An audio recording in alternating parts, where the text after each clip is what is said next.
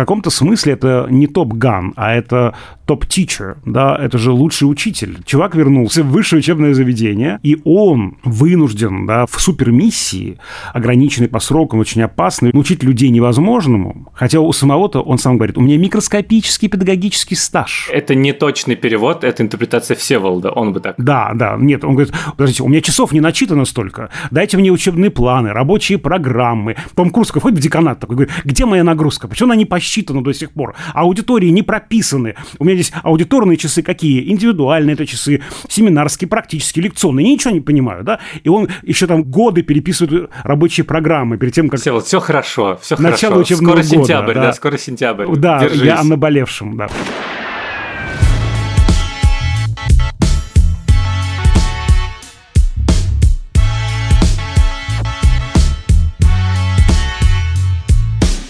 Всем привет! Это подкаст Кинопоиска крупным планом. Меня зовут Давлет Джинайдаров, я редактор видео и подкастов Кинопоиска. Я Всеволод Коршунов, киновед и куратор курса «Практическая кинокритика» в Московской школе кино. Каждую неделю мы со Всеволодом обсуждаем новинки проката, иногда разбираем классические фильмы, а еще советуем, что посмотреть.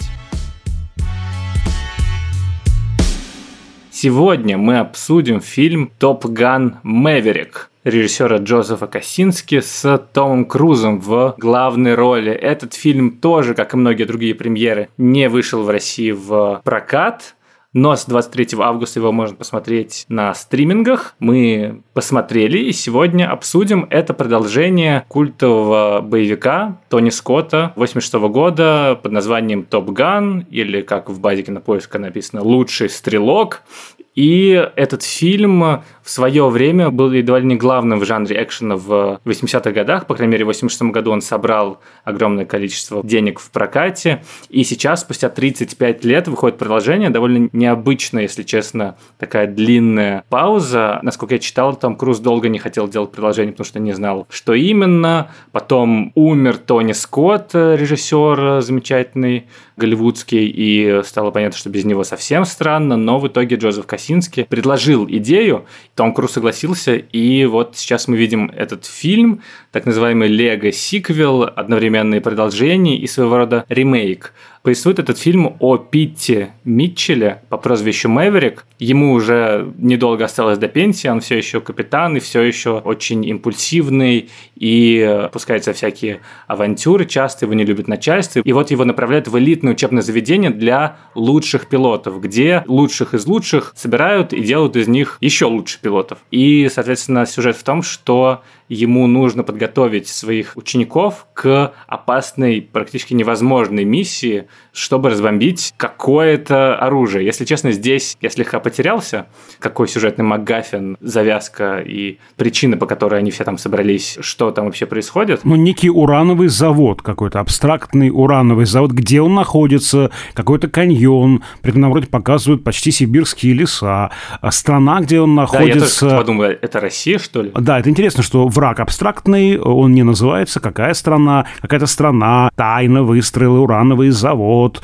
а, это все не нравится НАТО и нужно, без всяких дипломатических э, значит, инструментов, без всяких переговоров, просто вторгнуться на территорию этой страны, втихаря разбомбить этот завод и вернуться живым на эту шесть получится. Вот такая миссия, да, у наших друзей. Я хотел сразу предупредить, что мы будем обсуждать со всеми спойлерами, в том числе со спойлерами к фильму 86 года. Простите, если вы вдруг его не посмотрели, хотя в России он, кажется, не такой популярный, не такой культовый, как в США. Там это был прям хит, который уже в подкорке и в культурном контексте у всех практически. И я даже знаю такой факт, что в 1986 году, после выхода этого фильма, количество тех людей, которые записывались в авиацию, в военный флот, увеличилось на какое-то гигантское количество, потому что это своего рода была такая нативная реклама длиной полтора-два часа Министерства обороны США. И с этим связана, на самом деле, моя главная, наверное, претензия к этому кино и то, почему мне его странно смотреть, это что такое вот оправдание милитаризма довольно странно смотреть в 2022 году. В оригинале я его специально тоже посмотрел, и кажется, что это ну, необходимо сделать всем, кто хочет посмотреть Топ Ган Мэверик, потому что очень многие сюжетные линии гораздо глубже и ярче выглядят, э, если ты до этого посмотрел. И в оригинале была такая наивность и бесшабашность, безбашенность 80-х, который сейчас смотрится очень ностальгично, и ты, когда видишь какие-то странные, очень простые сюжетные повороты, либо что какая-то драма у нас вдруг внезапно появляется, ты на это смотришь как-то, ну, со скидкой как будто бы. Ты не оцениваешь этот фильм серьезно, потому что он сам к себе серьезно не относится. А вот у меня вот вопрос, потому что я сейчас не пересматривал картину, там ведь тоже, если я правильно помню, не называется конкретный враг, просто абстрактный враг, да, да, да, и да. все. Они в финале просто кого-то бомбят, видимо, начинают Третью мировую войну. Ну и, и как это смотрится? Ну, то есть в «Мэверике» это так странно смотрится, а вот как это тебе смотрелось сейчас в фильме 86 -го года, вот эта идея? Ну, его невозможно воспринимать всерьез. Там такая-то музыка синтепоповая, электронная, так очень условный мир, там еще цветокоррекция временами довольно интересная. Вот эти вот условности с тем, что все падают в объятия, ну, как все, героиня, инструктор, падает в объятия этого Тома Круза. Он такой очень молодой, улыбчивый. Э, вот это вот постоянное гей-напряжение, которое существует между этими ребятами, потому что первая часть, как известно, великое кино о человеке, который борется со своей гомосексуальностью, и про это есть даже у Тарантино замечательный э, небольшой спич. You've got Maverick, all right? He's on the edge, man. He's right on the fucking line, all right? And you've got Iceman and all his crew. Right. They're gay. They are. They represent the gay man, Right. all right? And they're saying, go, go the gay way, go the gay way. He could go both ways. What about Kelly McGillis, right? Kelly McGillis, she's she's she's heterosexuality. She's saying, no, no, no, no, no, go the normal way. Play by the rules, go the normal way. And they're saying, no, go the gay way. Be the gay way. И все это рождает какое-то такое очень условное пространство, в котором, да, они там в конце кого-то бомбят, но это не воспринимается, ну, всерьез. А вот здесь, если честно, это прямо тебя выбивало, потому что с самого начала у тебя суровая реалистичная драма.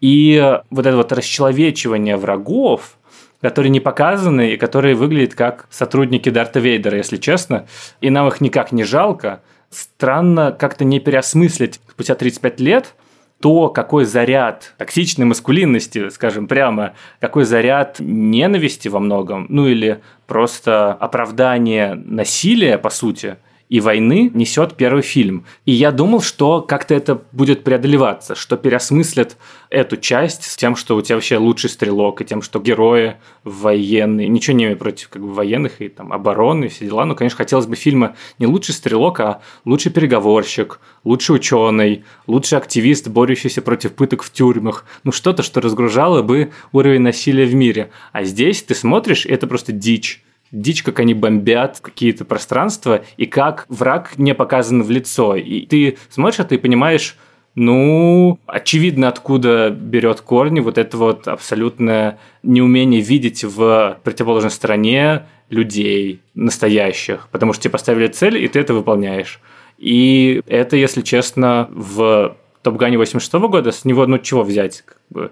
А сейчас это дико смотрится еще, потому что фильм очень реалистичный. Он намеренно сделан суперреалистично в деталях, в этих полетах, в этих трюках, ну, как всегда Тома Круза. Ну, ты знаешь, с одной стороны, да, это дико, особенно в контексте той ситуации, в которой мы сейчас проживаем, а с другой стороны, сама длинная история создания этого фильма, она очень говорящая, потому что 86 год – самый разгар вот возвращения к консервативным тенденциям между вольнолюбивыми 60-ми и такими же вольнолюбивыми 90-ми. Сейчас мы тоже видим нарастание консервативных тенденций, консервативный поворот, и это как раз получается, что картина очень точно показывает изменение какой-то атмосферы.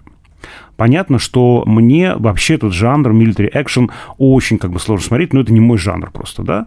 Вот, я тоже думал, как и ты, про то, что вот, окей, они бомбят этот урановый завод. Наверняка там есть сотрудники, там есть люди, да, про это вообще не говорится ни разу. Ну, чтобы ты относился к хорошим парням, как к хорошим. Да, да. Авиабаза. Очевидно, там есть тоже сотрудники. Авиабаза тоже не существует в автоматическом режиме. Тоже разбомбим ее, да, и тоже ни слова мы не говорим. Там действительно э, буквально в двух, что ли, кадрах показаны враги, когда они пролетают на этих вот э, вертолетах. И также, э, мне, конечно, вот, э, не знаю, я думаю, похожие эмоции ты испытал, когда вот персонажи наши кричат, о, да, да, мы их сделали, да, вот еще один, еще один. Я не могу отделаться от мысли, что там человек да, но здесь есть все-таки важный момент, да, ценность жизни. Пусть не жизни вообще, но жизни, потому что система, которую Мэверик не представляет, она готова пожертвовать этими пилотами, да, их судьба пилотов мало интересует, этих военных, да, высокопоставленных. У него задача натренировать их так, чтобы они выжили. То есть все-таки ценность жизни, пусть не жизни вообще любой, но жизни бойца, жизни солдата, жизни своего, э, все-таки здесь заявлена. И мне вот как бы эта идея симпатична. Ну, слушай, ну это не кровожадное кино все-таки. Тут есть и про семейные ценности, про этот конфликт отцов и детей, в котором нужно всем поколениям примириться. Ну и когда ты говоришь, что ты не можешь приветствовать, когда сбивают чужие самолеты, мне как раз немного неловко за то, что весь экшен в фильме мне очень понравился и я прямо болел за наших американских парней, когда они улепетывали от этих штурмовиков. Но ведь весь экшен в основном телефильма – это симуляция. Это репетиции подготовки. Да, но самый классный экшен, он в финале все-таки. Вот эта вот длинная сцена, где как раз есть реальная опасность. Ну, там всегда есть реальная опасность, потому что самолеты летают и имитируют бой, и спускается на какую-то низкую высоту, и ты думаешь, воу, воу, воу, сейчас же разобьются все, а потом думаешь, ну, нет, они же лучшие из лучших стрелков, они же должны не разбиться, они не разбиваются. Все симуляции крутые, очень здорово поставленные, не только реалистичные, но и, в принципе, как это сделано с монтажа, с тем, что постоянно заявляется и проговаривается, какие есть цели, объясняется, что им нужно сделать, какие ставки, сколько времени у них есть. Это все работает на этот саспенс. И финальный, конечно, бой, он потрясающе просто сделан, еще довольно длинный, в нем две части, и э, ты никогда не теряешь нить, собственно, что происходит. Это очень здорово. И когда там подбивают, наконец, этих противников, я такой, фух, ух, наконец-то, испытал вот этот короткий укол радости, а потом такой думаю, да блин, чертово киноискусство меня опять подвело к каким-то странным эмоциям, амбивалентным. Я не думаю, что это закладывалось авторами, они просто такие, делаем традиционный боевик про хороших белых парней и нескольких темнокожих и одну женщину все-таки добавим. Но в основном, конечно, это конфликт между белыми парнями. И они, конечно, ничего глубокого не делали. Такой олдскульный экшен.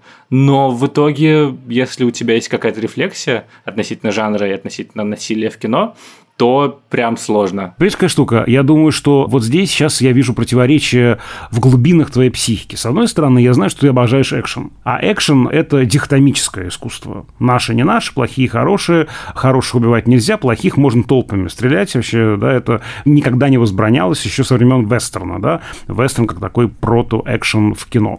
А с другой стороны, вот та твоя часть рефлексивная, она говорит, погодите, какая дихотомия? Мы живем в мире, когда уже пора давно возвыситься над дихотомиями, и мы уже не делим да, на черное и белое, как-то все уже стало оттеночно. Я поэтому очень хорошо вижу, ну, как мне кажется, корень твоих переживаний. Вот, поскольку я не люблю экшены, мне немножко легче это воспринимать. Но когда вот я слышу эту фразу, так мельком она брошена, что вот эти бойцы, они никогда не давали боя в небе, они просто заходили на территорию противника и сбрасывали бомбы. И так мимоходом это говорится. Я, конечно, вздрагиваю в этот момент. Я вздрагиваю в этом фильме почти все время. Косинский говорил, что для него главным драйвером фильма является не экшен составляющая, а драматическая составляющая. И вот тут у меня, конечно, есть вопросики. Я тоже люблю в экшн-фильмах такую драматическую составляющую, драматическое ядро.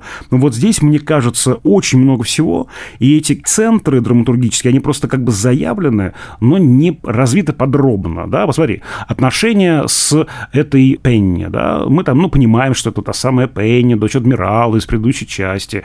Но в целом они вот пункт пунктирной какой-то линии обозначены, да, ну или, окей, отношения с Айсманом, да, который постоянно его прикрывает, бывший соперник, тоже такой пунктирчик. Ну нет, слушай, с Айсманом как раз довольно трогательно, мне кажется, ну, для тех, кто смотрел предыдущую для часть. Для тех, кто смотрел. Для тех, кто не смотрел, это не очевидно. Ну да, да, но если ты знаешь, что э, это как раз очень здорово углубляет их отношения и очень здорово показывает, ну, знаешь, в формате «Где они теперь?» Такой «Жди меня». И ты просто понимаешь, что да, примерно так, наверное, должны были сложиться их судьбы. Очень логично, что один Айсман супер спокойный, уверенный Руководитель пилот. высокого уровня, да. Он стал, да, он стал типа супер адмиралом. А Мэврик, который ненадежный и опасный, он ну, до сих пор капитан и что-то где-то воюет постоянно, потому что ему скучно, видимо. И их отношения, они уже очень трогательные. Ну, в том смысле, что Айсман как бы верит в него и постоянно его выручает. И выручал все эти годы, видимо, и давал какие-то задания ему и то, что он не может говорить, а, и поэтому они через текст общаются тоже не то, что суперский оригинальный ход, но, по крайней мере, ну, ну, ок, интересно, это прикольное решение. Да, я не спорю, я просто к тому, что все эти линии не имеют такого большого развития. Единственное, что проработано, да, более или менее тщательно, это линия с Рустером.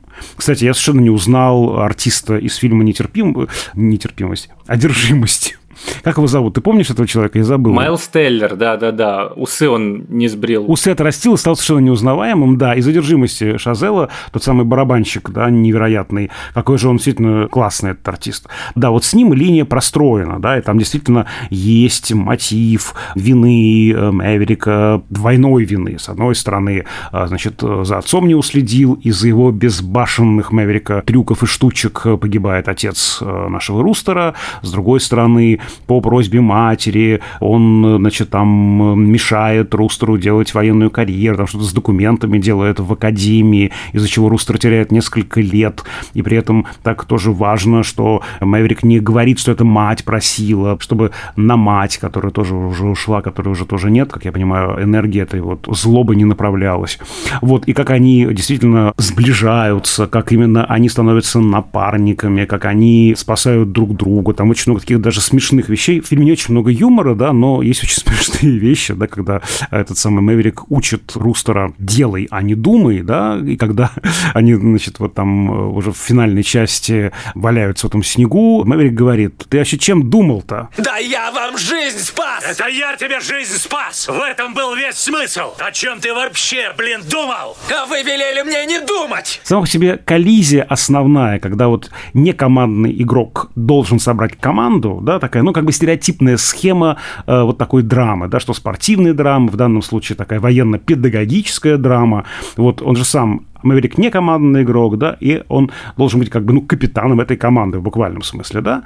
Вот такие, ну, довольно стандартные приемчики. Вот, то есть мне как раз драмы здесь не хватило, может быть, не стоило бы ее намечать как бы вот вот вот вот вот вот вот вот, а стоило бы, не знаю, одну, например, или две линии, но более тщательно прописать. Да, ну, собственно, и тут еще какое-то поле возможностей, тоже они заявляют темы, типа рост персонажа Мэврика. Он вначале заявлен как самонадеянный, дерзкий и опасный для окружающих человек, который лажает и запарывает миссию из-за того, что «а еще попробую, а вдруг получится». Хотя как бы ему говорили до «не надо, это не нужно, хватит там 10G».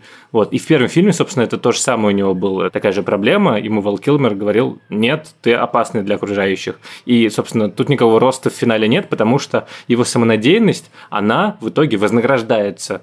То есть нам заявили вначале, что это не ок, а потом такие, да нет, нормально, в принципе, все, в итоге ему сходит с рук, и ты думаешь, ну, окей. Все-таки здесь, мне кажется, важный момент, что он во втором фильме, вот в том, который мы обсуждаем, он все-таки принимает на себя эту ответственность. Все-таки гибель отца Рустера, она что-то все-таки сделала с душой нашего героя, и он не случайно так настаивает на максимальной безопасности, да, он должен их так натренировать, чтобы они остались живыми. Это важный очень поинт, важный момент. Всеволод, это максимальная безопасность для других, других, но не для себя. Это же типичная история, что самопожертвование нормально, но жертвовать другими типа не ок. В итоге-то просто как бы жертва собой, он, получается, типа спасает других, но при этом подставляет – в общем, это не очень ясная была мне линия. Мне кажется, это очень такой восьмидесятнический тренд, если мы возвращаемся всегда к первому фильму. Это же время эффективности. Надо было быть эффективным и в рабочих делах, и во всех остальных делах. Будь эффективным, а все остальное не так важно. Да? И как раз здесь, мне кажется, вот на этой, опять же, я настаиваю на этом, на уровне этой эффективности он все-таки ну, не становится рабом этой идеи. Да? Вот надо выполнить задание любой ценой. Нет, все-таки цену он как-то, ну, пытается оптимизировать. Я согласен с тобой, что это также безответственно, по большому-то счету. И тем не менее, все-таки он как-то пытается это сбалансировать. Согласен, здесь баланс хрупкий и хлипкий, но попытку я бы засчитал. Хорошо. А вторая тема в начале была про то, что пилоты, уходящая натура, вас заменит машины, вы устаревший. И Мэверик, он прям памятник э, вот этой вот устарелой человечности. Но это тоже никуда не двигается, хотя могло быть интересное культурологическое высказывание. Да, да, это тоже тема, это уже не конфликт, а такая тема, которая, да, я согласен, заявлена, но не развита. Поэтому вот здесь есть эта конкуренция даже в каком-то смысле между экшен-составляющей и драматической составляющей. Такая пытается, как бы, знаешь, подавать голоса драматическая составляющая, а вот еще одна нотка, а вот еще одна нотка, а вот еще одна тема, еще одна какая-то проблема. Но она как бы тонет, ее как бы давит это экшен-составляющая. Мы со Всеволодом смотрели фильм «Топ Ган» не в кинотеатре, а кажется, что переживание всех этих э, великолепных воздушных боев на большом экране – это важная часть experience а, Поэтому мы просили человека, который смотрел на большом экране, рассказать об этом, о каких-то особенностях восприятия Top Gun Maverick в таком формате. И сейчас про это нам расскажет Станислав Зельвенский, критик кинопоиска и легендарный критик в прошлом журнала Афиша всегда любил читать Станислава в детстве, вот, а сейчас он в нашем подкасте Всеволод. Это прекрасно, я невероятно завидую Станиславу, потому что, конечно, такое кино нужно на большом экране смотреть, оно, конечно, должно просто пробивать тебя насквозь, этот луч проектора должен пробивать тебя насквозь и перепрошивать. Вообще я скептически отношусь к идее, что есть фильмы, которые можно смотреть только на большом экране, никак иначе. Но, конечно, Топ Ган заточен под кинотеатры, под соответствующий экран, под соответствующий звук. И, конечно, это производит большое впечатление. Все эти сцены, снятые как бы изнутри истребителя, полеты, особенно в третьем акте кульминационном, это очень-очень эффектно.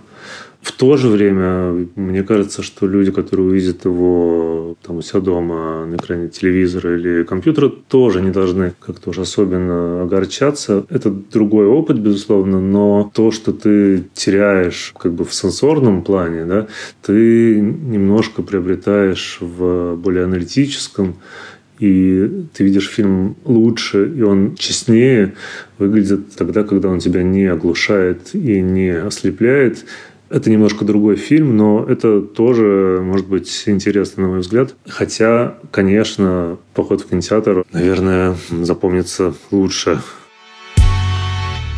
Еще интересно, что поскольку это продолжение, то это, как часто бывает с продолжениями, это на самом деле ремейк. И я, поскольку прям вот недавно посмотрел первый Топ Ган в первый раз, и я такой, окей, чек, давай-ка посмотрим, где они идут по структуре первой части. То есть это не просто подмигивание, а это прямо такая немного копия. Это довольно интересно и мило наблюдать, потому что такой, ага, пляжная сцена есть. Проезд на мотоцикле на фоне самолета есть. Финальная сцена воздушного боя, и где они дальше на авианосце все радуются и обнимаются, есть конфликт между главным молодым хорошим типа парнем и задирой. Есть сцена жаркого секса с инструктором есть. Ну, не такая жаркая, ну ладно, 30 лет прошло. Там зато трогательный разговор после этого такой, очень взрослый. Вот видишь, как бы, как все поменялось. Но при этом осталось тем же самым. И в этом есть определенное изящество, в том, как все повторяется, начиная с этих титров начальных, которые на фоне вот этих вот всех э, авиавещей и заканчивая финалом насколько это повторяется, но в то же время изящно довольно вплетены всякие новые мотивы. И с точки зрения именно продолжения, это, мне кажется, очень здоровский баланс между новым и между ностальгией. При этом все, что новое, все вот эти вот драматические конструкции, которые ты такой, окей, они интересно сделаны, но на самом деле очень лобовые и простые. Ты в какой-то момент думаешь, а, у Гуса же правда был сын в первом фильме, но у него сын там да, конечно, они должны вместе встретиться. И такой, это прикольно, а потом думаешь, ну come on, ну конечно. То есть все эти решения, они как будто бы супер простые. И он слишком сильно основывается на оригинале. Нет разве что песни Take My Breath Away. Тудум. Тудум.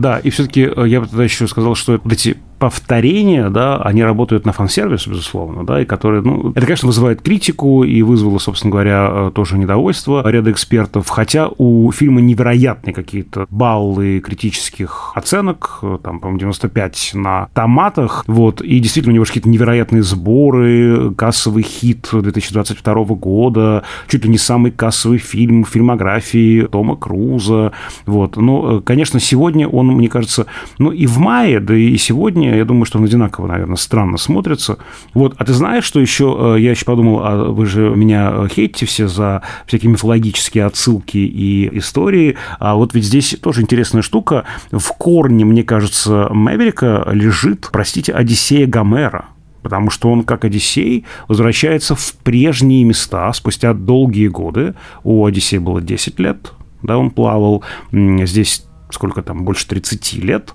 он возвращается на Итаку, да, и видит там и Пенелопа есть. Пенни. Пенни Пенелопа, буквально, да. Вот там, правда, не женихи, около нее вьются куча авиамолодежи, но авиамолодежь, которую нужно приструнить, это и есть те символические женихи, с которыми нужно вступить в схватку, в бой, в конкуренцию и показать, что ты вообще тут супер Одиссей, да, и именно Одиссей, наш Том Круз и показывает класс, да. Вот, поэтому тут в этом смысле любопытно, да, как такая древняя конструкция, в общем-то, уже заезженная до нельзя, здесь, мне кажется, работает. Да, и Одиссей же, он же плавал на корабле, а Мэверик, он же на воздушном корабле. Да, ну, опять же, еще можно вспомнить Телемаха, отношения Одиссея и Телемаха, тут тоже и символический сын, этот вот наш Рустер. Так что, в общем, если кому интересно, можно продолжить эти аналогии. Я, наверное, умолкну, чтобы не углубляться и не превратить наш подкаст в, не знаю, крупным планом двоеточие античная литература.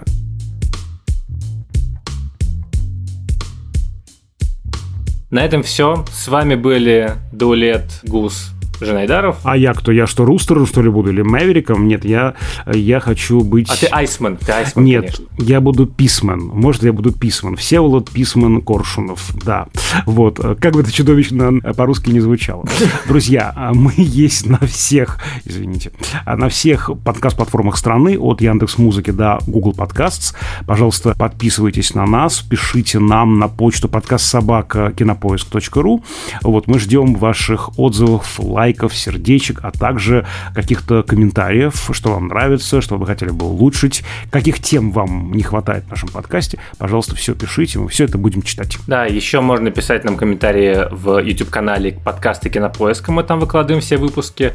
И в Apple Podcasts есть отзывы, и там пишите, ну, сначала ставьте 5 звездочек, конечно, а потом пишите ваши отзывы. Не 5 звездочек, а то количество звездочек, которое вы считаете нужным. А то сейчас что-то 5 звездочек ставите, а может быть, не знаю, захочется поставить 4 звезды, а может быть 6 звезд захочется поставить из 5. Лучше 5, как редактор подкастов говорю, ставьте 5, не прогадаете. И, конечно, подписывайтесь на телеграм-канал общим планом, там мы выкладываем эпизоды, различные дополнительные материалы, опросы, картинки, мемы и общаемся со слушателями. Над этим эпизодом работали звукорежиссер Лера Кусто и продюсер Бетси Исакова. До скорых встреч. До свидания. Вот э, в первом фильме была цитата «I feel the need, the need for speed». Вот если ты скажешь «I feel the need», а вот дальше что? Need for что? Ну, надоел этими вопросами. Need for, я не знаю что. Тишина и покой. Peace and silence. Глубоко, Всеволод. Как умеем.